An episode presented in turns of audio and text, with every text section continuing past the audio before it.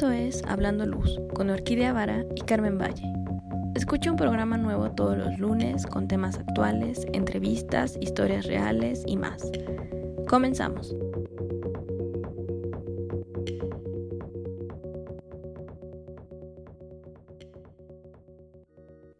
Hola Carmen, muy buenos días, ¿cómo estás? Hola Orquídea, muy bien, buenos días, ¿cómo estás tú? Muy, muy bien muriendo de sueño, pero muy bien y muy feliz por el invitado que tenemos el día de hoy. No, no mueres de sueño. bueno, a veces nos toca madrugar, pero bueno, así es esto, ¿no? Eh, sí, pues también súper contenta y emocionada por esta plática que tenemos el día de hoy, que suena muy, muy interesante, además de que estamos hablando ya de otras profesiones y de otras ramas en donde se involucra la luz. Entonces, está muy interesante. Pónganle mucha atención porque nos van a contar cosas bien, bien, bien padres.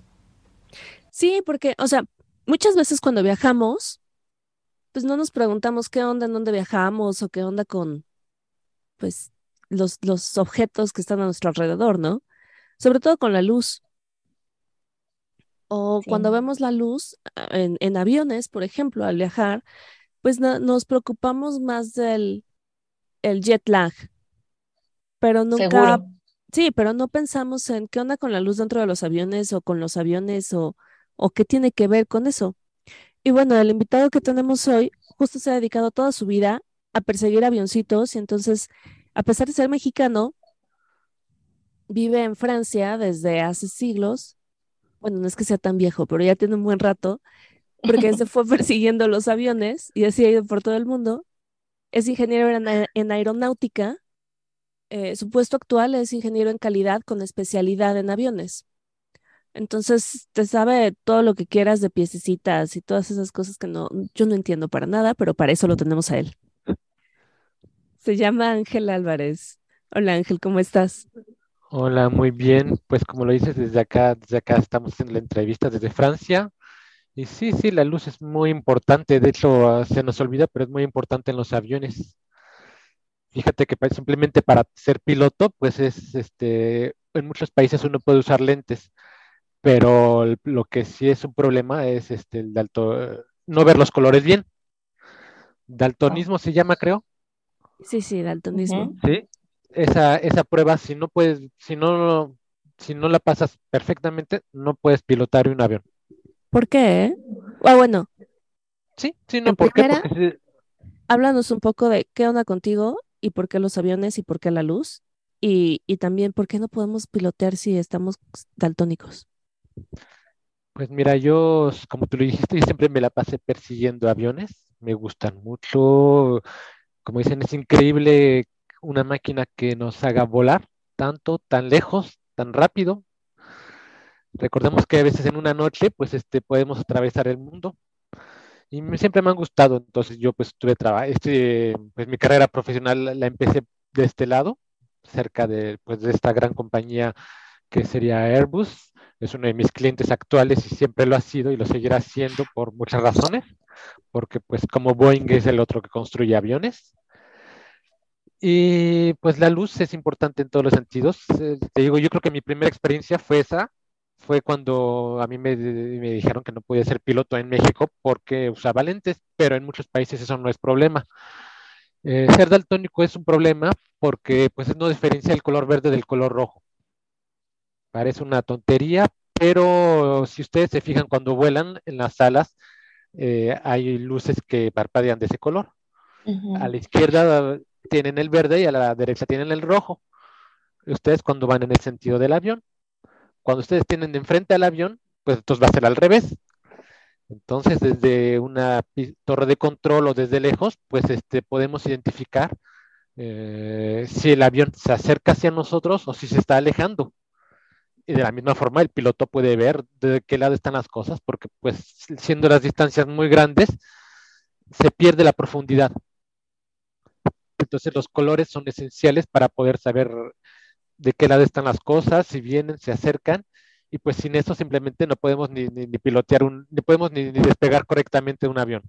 Claro. A ver, pero entonces, estoy entendiendo así, tú querías ser piloto y no, eh, por el tema de usar lentes o alguna discapacidad en tus ojos, no te permitieron ser piloto y dijiste, ahora me voy a la rama de, yo quiero seguir los aviones, entonces me voy a meter a estudiar a fondo eh, ingeniería en aeronáutica o esto que ahorita estás haciendo. Perfecto, exactamente, exactamente lo cual hoy se me hace mucho más interesante porque pues este vemos mil cosas que el piloto no ve. Eh, vimos, claro que ellos tienen otro tipo de, es otro, otra, otra carrera muy diferente, otro oficio. Eh, me gusta mucho tanto la ingeniería como eh, pilotear. he tenido la, oportunidad de ser piloto y bueno, decidí que al final no me hubiera gustado ser piloto. Ok. ¿Y por qué? Porque nunca estás en casa. Es un, algo personal dije, es muy, muy padre, pero y pues desafortunadamente, si quieres, yo creo que pues uno en su carrera va a evolucionar, crecer y pues llegamos a llamar un poco a los, a los pilotos, este, un poco taxistas, porque manejan aviones muy, muy grandes. Eh, sin embargo, pues mientras más grande es el avión, menos dependemos en el ser humano. Como ingenieros, nuestro trabajo es que el error humano no exista y es lo que más me interesa hoy en mi, mi carrera. Este, hoy en día pues vienen a tocar a mi puerta cuando me dicen, esto no funciona, queremos, necesitamos saber por qué y cómo arreglarlo y que no se repita. Y este, pues hoy en Oye, día se nos cayó un avión, ¿cómo le hacemos? Exactamente, prácticamente. Ese, es lo, lo, interesante, cómo resolver problemas de ese tipo. Y pues es lo que me gusta mucho. Y, pero sí, la luz es muy importante, se nos olvida pero es muy, muy importante en todo, en todo el área. ¿Qué les puedo contar de la luz? Yo creo que una, algo que ustedes ven cuando viajan, sobre todo de noche, antes de aterrizar, pues este apagan o apagan, apagan las luces del, del, interior del avión. Que le ah, dicen, sí. Eh, sí, sí. Eh, bueno, no es por espantarlos, pero es una medida de seguridad en caso de que haya un accidente. Si el, el avión, la etapa más peligrosa entre comillas, no, no es peligrosa, pero es la de mayor riesgo, es el aterrizaje.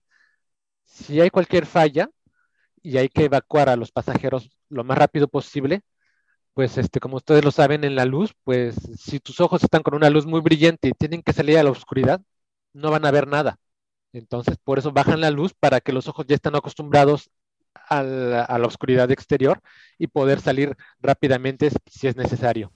Ok, o sea, eso yo también no lo sabía. Está interesante porque sí, tienes toda la razón, ¿no? Si estás en un medio en el que no estás acostumbrado, obviamente no tendrías como la habilidad y la capacidad de percibir más rápido, ¿no? Y tus sentidos se activan más rápido en el momento en el que dicen apaguen la luz, el ojo se, se adecua y entonces como medida de seguridad eso nos vuelve más eh, atentos, se puede decir así pues más que más atentos, pues ese a nivel de la pupila, ya sabes, la pupila va a estar abierta y lista para poder ver afuera, porque si sales a la oscuridad completa, el tiempo de adaptación es muy largo con respecto al tiempo de evacuación de un avión.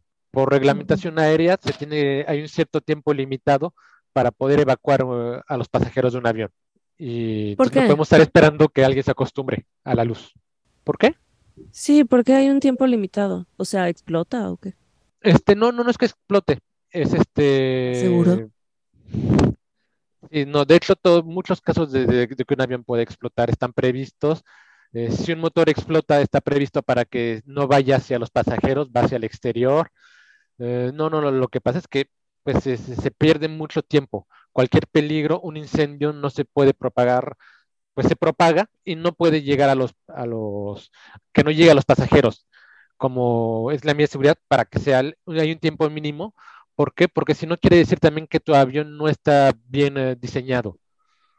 Voilà, ese es lo que, lo, lo que más, más es primordial.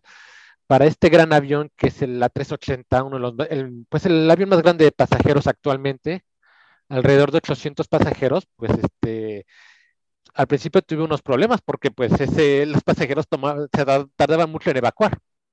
Entonces tuvieron que volver a ver cómo cambian la configuración del avión, eh, la iluminación, porque pues en caso de accidente, en caso de evacuación, no solo las luces están apagadas, pero hay que indicar el camino más rápido a la salida. y pues se hace de forma luminosa. Claro.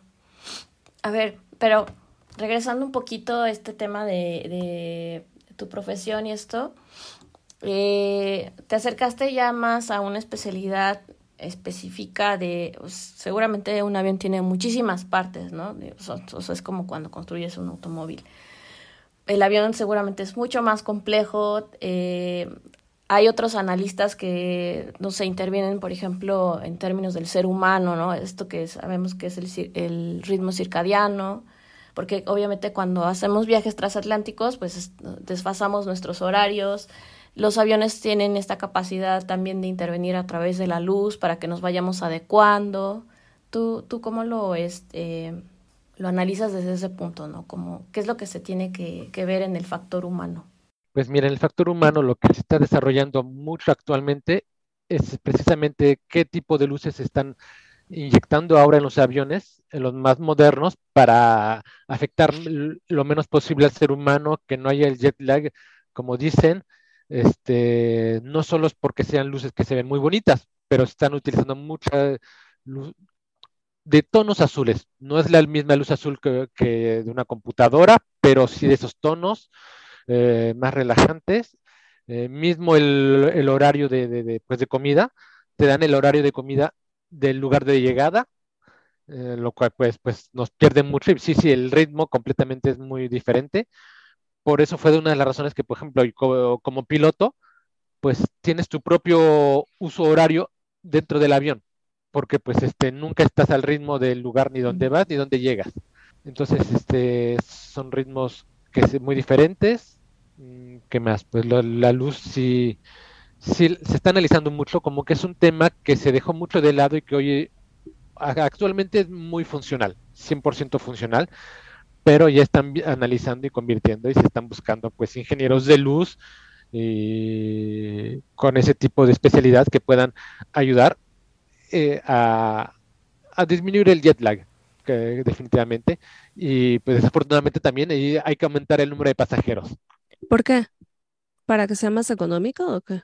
Sí, sencillamente, sencillamente, sea lo que sea lo más económico posible un avión. Y se siguen haciendo aviones, porque me acuerdo que un día me dijiste que ya había muchísimos y que se estaban eh, usando los que se habían construido hace mucho y revendiendo y demás. Eh, sí, este, de hecho ya tenemos prácticamente muy saturado el espacio aéreo del mundo, principalmente en las zonas europeas y Norteamérica y sureste de Asia, son las tres zonas muy congestionadas. Se siguen construyendo muchos aviones porque pues toda esa flota hay que renovarla. Aunque un avión tenga una vida de, aproximadamente 40 años, pues este, las compañías aéreas prefieren tener un avión nuevo, muy reciente. Eh, yo creo que algo que me llama mucho la atención, pues aquí en, la ciudad de Toulouse, que es donde vivo, eh, es, la, es la matriz, es la matriz donde está Airbus. Entonces, este, vemos aviones de todo el mundo. A mí me da mucho gusto ver aquí aviones nuevos que van para México muy seguido los veo para México y nos llama mucho la atención los colores, los colores de las líneas aéreas. Eh, sencillamente yo creo que no, si ustedes se fijan, un avión es blanco, eh, no solo no es este por eh, no solo es por estética, es por funcionalidad. por la altura, pues un avión negro va a absorber toda la luz, se va a calentar y va a consumir muchísimo más gasolina. Por eso todos son blancos con lo más posible. Mira, eso nunca me lo había preguntado, ni lo había pensado. Sí, de hecho, el color con el que salen de la fábrica eh, son verdes o amarillos. Mm, ¿Por qué?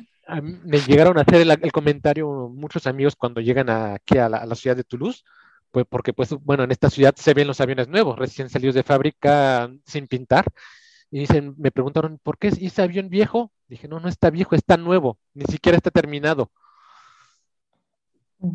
porque parecen oxidados. El color verde es un color verde oxidado. Pero a pesar, a pesar del peso de la pintura, pues hay que pintarlo en blanco para ganar en tanto en, ¿cómo se llama? En fricción aerodinámica y en calor. ¿La pintura pesa mucho? Eh, no, sí y no. Es este, tienen dos micrómetros con pocos, es una muy ligera espesor de pintura no es muchísimo más pesada que una pintura de casa. El problema es la superficie. Eh, son más aproximadamente, ¿qué te diré? 800 metros cuadrados de superficie. Multiplícalo por, la, por un espesor de un centímetro de pintura y automáticamente se vuelve un peso enorme. Lo mismo pasa con el hielo. Con el hielo, pues este, si han viajado en zonas frías, eh, no, un avión despega y lo tienen que deshielar antes. Eh, el problema no, es tanto el, ¿cómo se llama? El que esté el hielo. Eh, eso no, lo impide volar. Lo que pasa es que si no lo deshielan, es muy pesado y se gasta más gasolina. ¿Cómo se deshiela un avión? Como lo deshielarían un avión, ponen químicos que hacen nada más que se derrita el, el, hielo. De hecho, a veces lo hacen con agua, sencillamente, una manguera con agua, obviamente al tamaño para, para un avión y pues una superficie más grande y rápido. Y ninguna dificultad. De hecho, el avión tiene sistemas para evitar que se congele, que son usados durante todo el vuelo. Nada más que para el despegue, pues eh, la solución más rápida y económica en energía es este hacerlo con, con químicos o con, un o con agua. Wow, pues sí son cosas que, no te esperas escuchar. Y, y también sabes, el otro día me preguntaba que, o sea, entiendo que hay, obviamente cuando viajas, el, avión sube a otra altitud, pues toda la carrocería del avión necesita muchas otras cosas que tienen que hacer confort adentro, ¿no? O sea, se crea un vacío y entonces también hay, hay oxígeno, aire y para todos los pasajeros. Pero eh, recordaba ahorita que las, las ventanas de los aviones muchas veces nada más traen esta pestaña que bajas, ¿no? Para que el sol no entre en ciertos momentos y también te dicen que a la hora del despegue siempre permanezcan las ventanas abiertas. Eh, ¿Tiene un sentido y una razón por la cual hacen esto?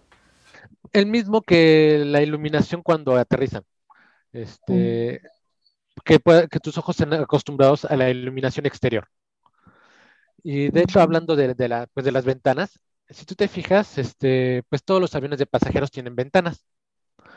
Eh, parece algo muy sencillo, pero en realidad eh, durante un tiempo yo trabajé en cálculo de estructuras. Eh, agregar una ventana hace que pues, este, el avión sea más frágil. Concretamente esa es la, respuesta.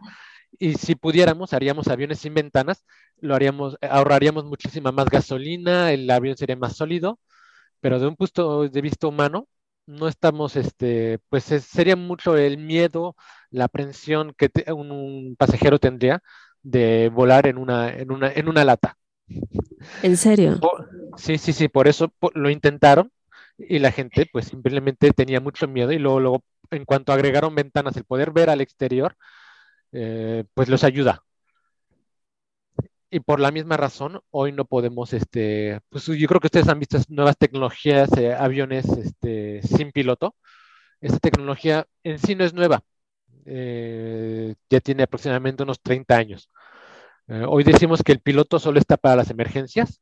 Podríamos despegar, volar y aterrizar un avión sin ayuda humana, pero psicológicamente por el mismo factor humano, los pasajeros tendrían demasiado miedo de, volar sin, sin un piloto. Entonces, sí, el factor humano es muy, muy importante, tanto de la luz exterior, la luz interior, eh, la aprehensión de los pilotos, el ritmo circadiano es este, importantísimo. No sé si se acuerdan que antes este, había, antes había tres pilotos, entonces tenían que estarse turnando para poder, mientras uno duerme, el otro pilotea y el otro cuida. Hoy en día nada más son dos pilotos porque se ha mejorado la tecnología de los aviones pero entonces este, tienen que estarse poniendo de acuerdo, saber cómo van a dormir, en qué horarios. Eh, muchas aerolíneas acostumbran que los, los pilotos no comen la misma comida en caso de intoxicación alimentaria. Exactamente. Entonces hay muchos este, factores humanos en el avión. Eh, de hecho, es muy curioso porque cuando comparamos la industria automotriz a la industria aeronáutica, pues decimos que ellos es una fábrica muy bien eh, hecha y nosotros pues es este nada más en nada más es este pues es como la artesanía concretamente hacemos artesanía pareciera, parecía increíble, pero pues como cada avión es fabricado a una unidad única, por eso pues las, la cadencia de fabricación es muchísimo inferior a la de, una, a la de un automóvil. Órale, no sabía. Yo pensé que también los aviones se hacían así como producción cadena. Se trata, nos tratamos de, de, ¿cómo se llama? Nos tratamos de acercar lo más posible de ser una cadena tan rápida como la automotriz, pero por diferentes cuestiones de seguridad no se puede todavía. Es una industria muy compleja.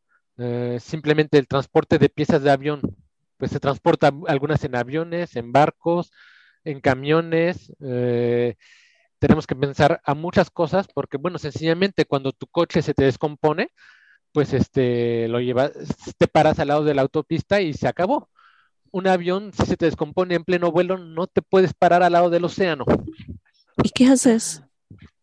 De hecho, la, la norma aérea es que la mayoría de los aviones siempre deben de volar cerca de algún aeropuerto en el cual puedan aterrizar. Están previstos para poder planear. De hecho, hoy todos los aviones están diseñados para poder volar con un solo motor.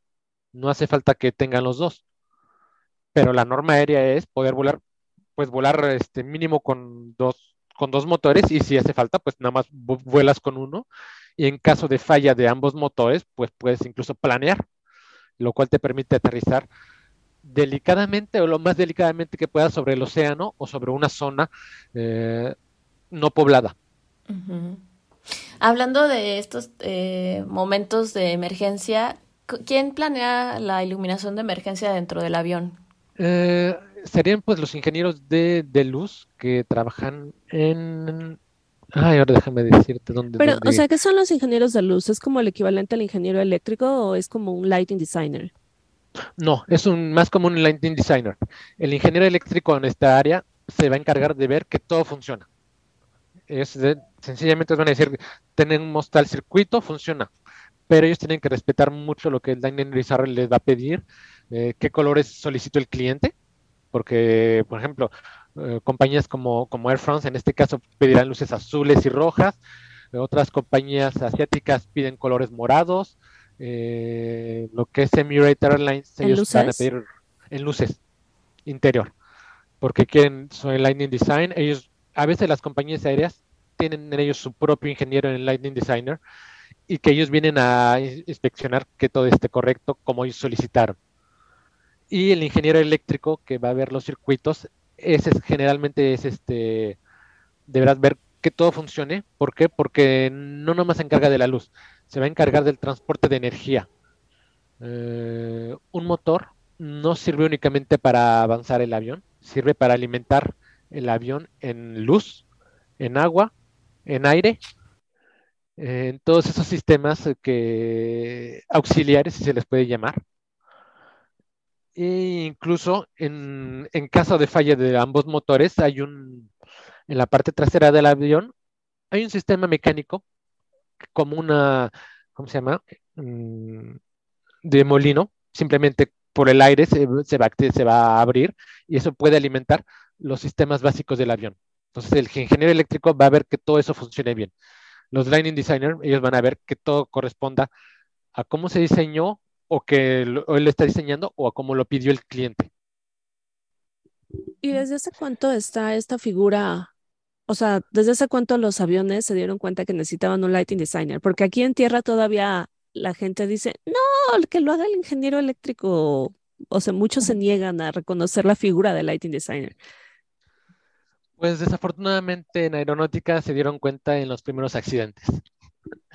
Es un poco triste, sí, claro. pero exactamente, los primeros accidentes vieron que no había evacuación del avión, que los pasajeros no sabían para dónde ir, entonces llaman a alguien que sea especialista y que vea de qué forma pues este, el ojo humano va a ser atraído por la luz y hacia dónde va a ir. Eh, esta cuestión de luces verdes y rojas para ver la dirección del avión, pues los primeros eran todos blancos. Entonces hasta que vieron que llegó el problema, pues fue ahí que, que reaccionaron. Entonces una, es una, pues una profesión un poco antigua, se puede hacer en comparación, muy rara, muy poca, porque pues al avance de los años, pues se usa menos, menos. Hoy regresa otra vez a la moda porque hay mucho, mucho nuevo avión nuevo. Entonces todo ese avión nuevo necesita nuevos diseños, quieren ver, verse como un avión moderno. Entonces solicita todo lo que es el diseño de la cabina, donde está el piloto, pues también se diseña ahí las luces, también es muy importante. Fíjense que cuando hay una, cuando hay una emergencia, este, se activa una alarma. Eso, eso nos parece a todos normal. El problema es cuando pasa, un pasa algo que activa varias alarmas. Entonces hay que saber cuál es la alarma más importante de todas.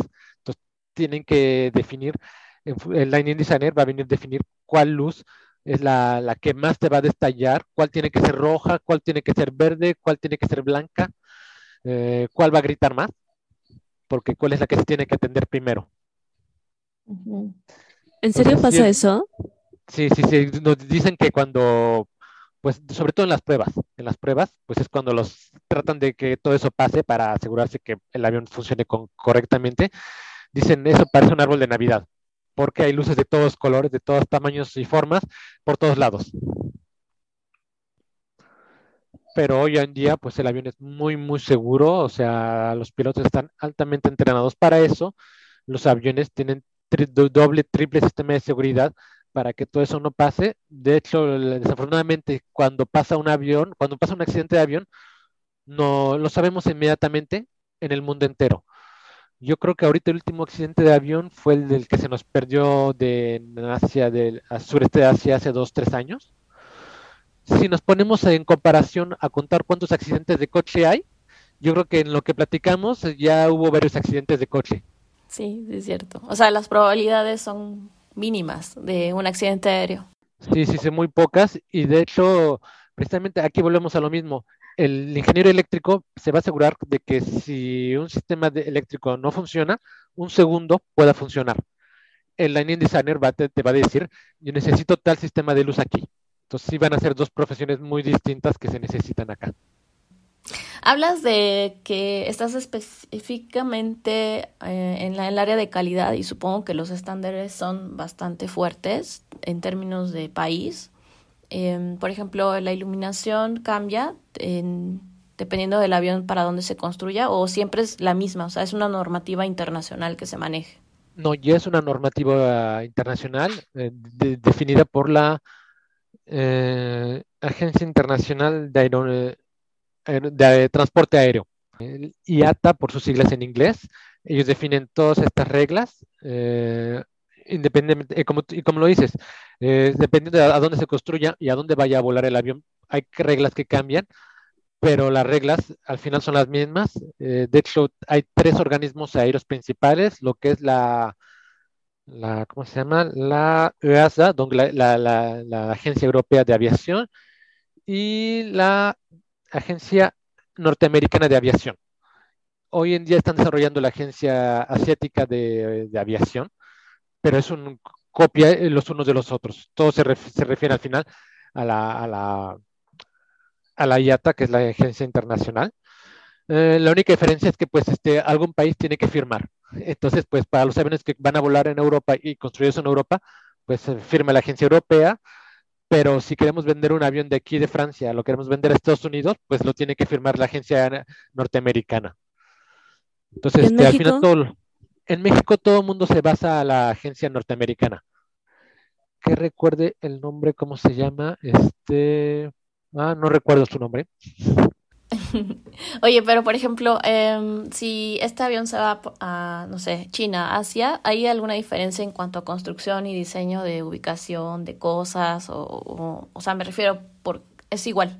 Igualito, todo, todo va a ser igual, este, en todos los términos de construcción. No, de hecho, lo, por eso algo que me gusta mucho de aquí, de la ciudad donde vivo, vemos aviones para cualquier compañía aérea. Entonces, en la misma mañana puedo ver un avión de Vietnam Airlines, a mediodía ver uno que va para Interjet, vemos aquí seguido, muy seguido de Interjet, y luego ver uno de France, porque construimos para todos de la misma manera. Ahora sí que el, que el cliente que quiera viene.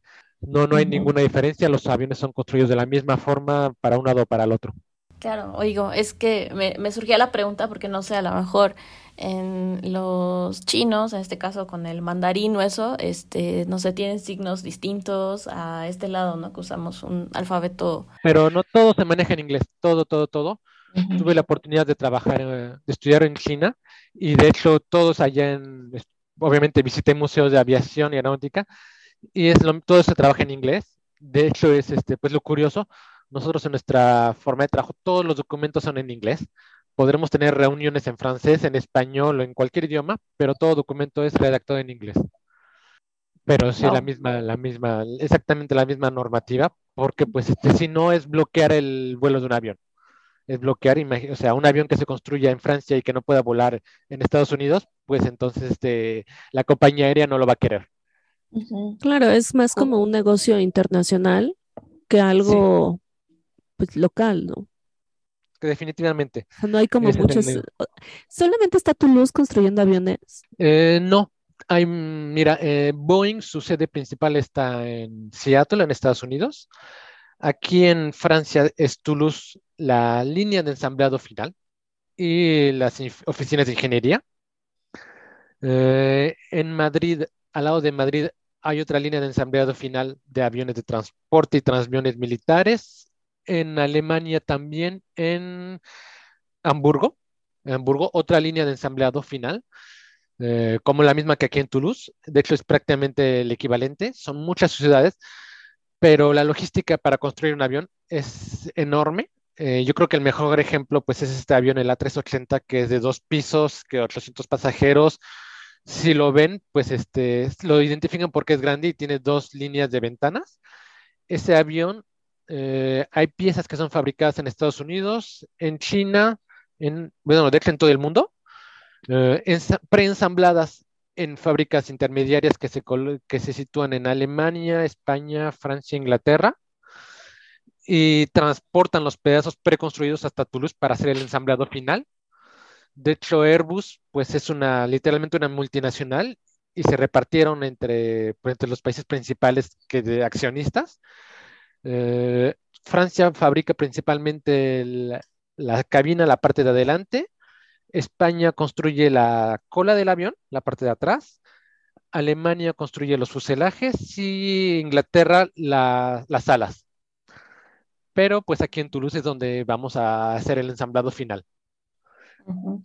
Y lo más curioso, de hecho, me recuerda lo que les comentaba hace rato. Al terminar el avión no está pintado, la gran mayoría de las fábricas de pintura están en Alemania. Entonces, por eso aquí vemos el avión nuevo terminado, lo vemos volar y se va a Alemania a que lo pinten allá.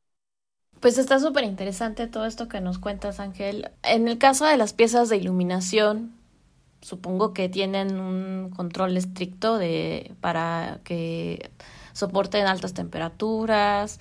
Me imagino que también igual para, para funciones en exterior, ¿no? Porque yo, yo siempre veo que hay como foquitos por todos lados, ¿no? En el caso del avión por afuera, me llama mucho la atención el estrobo que siempre está como arriba del avión, ¿no? ¿Tú sabes por qué este, se decidió colocar ese estrobo así para que todo el tiempo esté parpadeando? O los estrobos, ¿no? Me imagino que son varios. Ahorita no, no, no recuerdo así.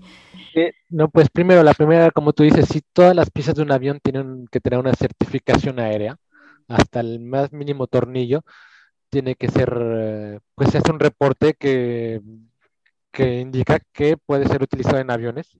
Entonces, este, es lo que aumenta mucho el precio de, pues, de un avión. Cualquier pieza que, se, que suba a un avión, que se, entonces este, tiene ese precio elevado y esos reportes de seguridad. El estrobo que está arriba, pues es más que nada para tanto iluminarse y para llamar la atención porque de hecho todos, todas las luces tienen que llamar la atención. No sé si les ha llegado a pasar, cuando vemos aviones pequeños, se ve como una luz y se puede confundir muy fácilmente con una estrella.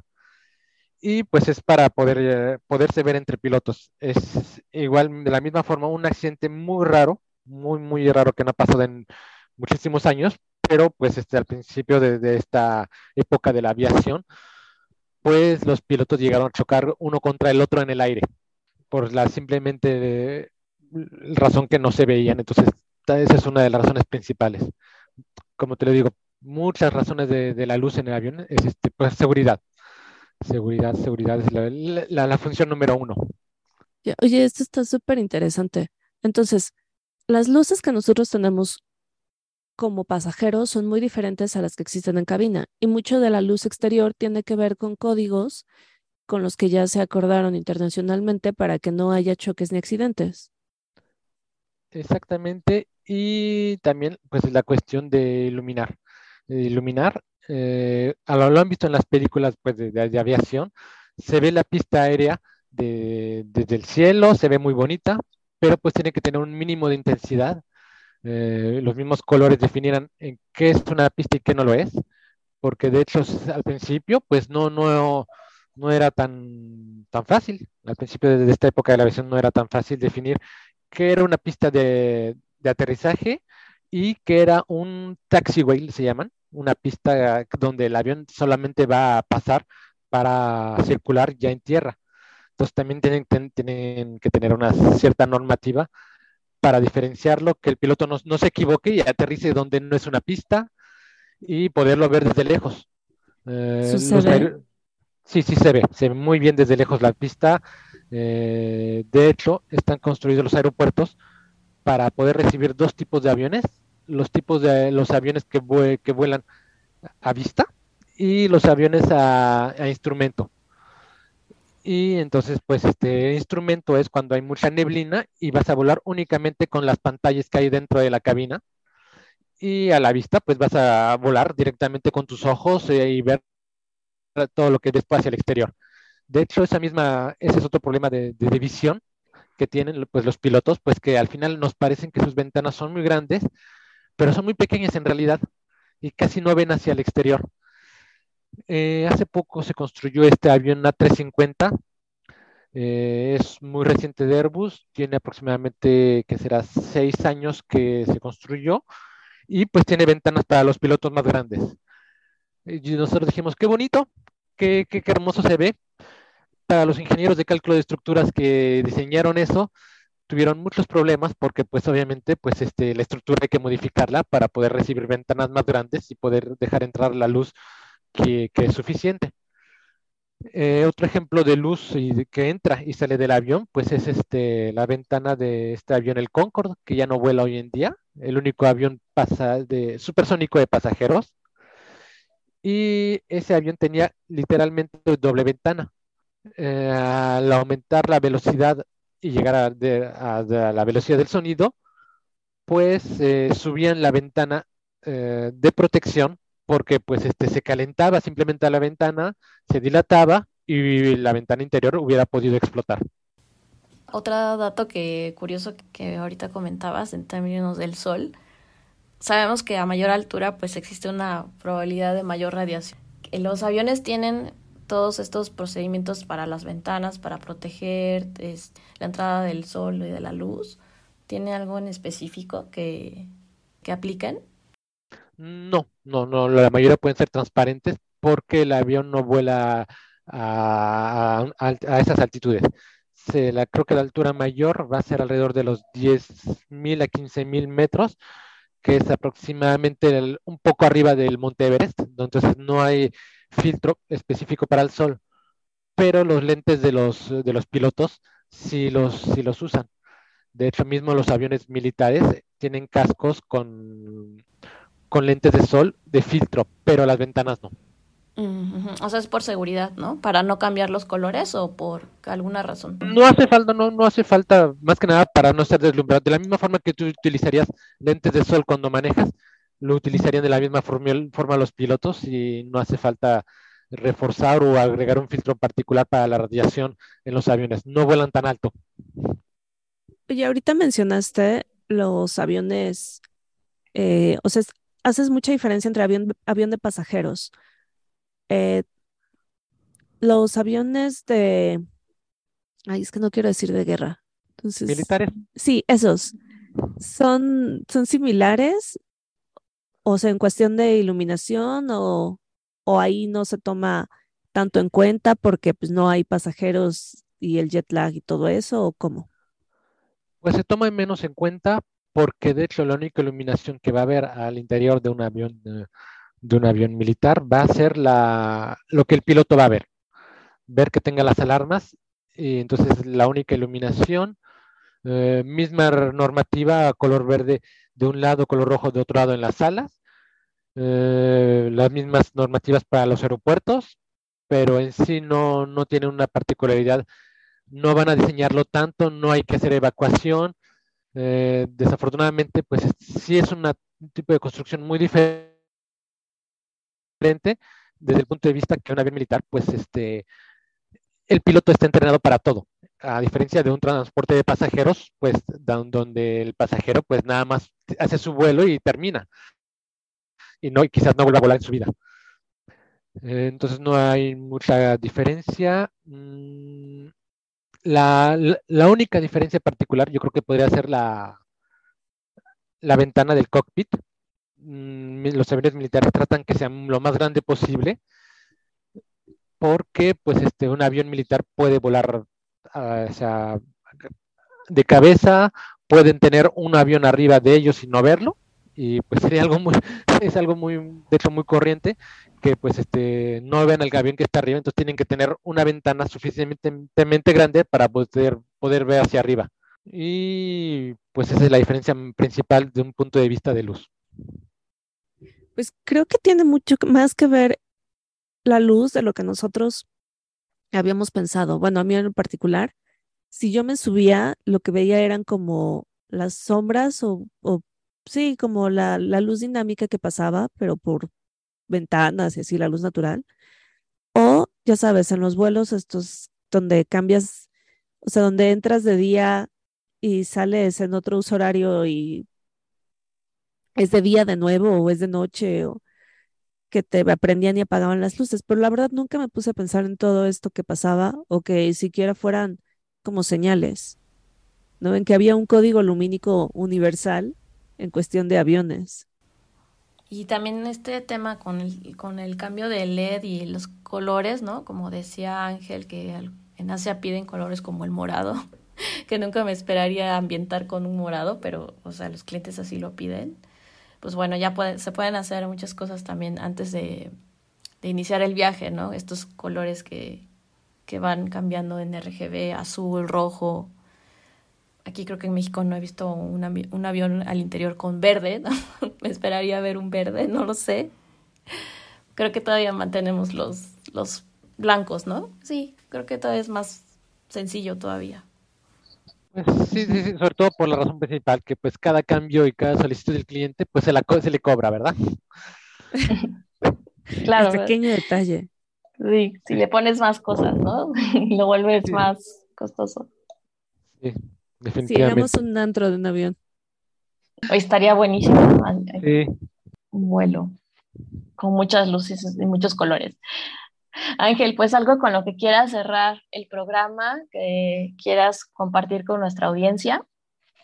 Pues yo creo que pues eh, igual la próxima vez que se suban a un avión, vean por su ventana y vean qué hermoso es una ciudad desde el cielo, van a ver todas las luces, verán en un aeropuerto lo increíble que es, cómo es diferente, de hecho todo tiene colores, eh, todas las señales tienen un sentido, son luces específicas, no va a encontrar la misma en su casa, eh, qué bueno que no encuentren la misma en su casa, porque pues este, les, eh, les, quitaría mucha energía, mucha luz, mucha electricidad.